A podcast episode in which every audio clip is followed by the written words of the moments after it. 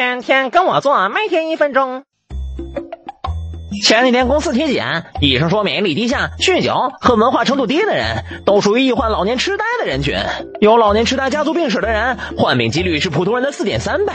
预防老年痴呆，哥来给你支几个妙招：一、培养一个兴趣，比如打太极、跳广场舞等零成本运动。这些运动需要熟悉动作，可以增加人的注意力，强化脑部神经，从而达到防止记忆力衰退的作用。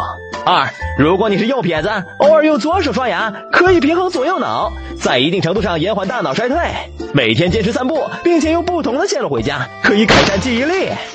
三，印度人患老年痴呆的几率大大低于欧洲人，其中奥秘竟然是咖喱。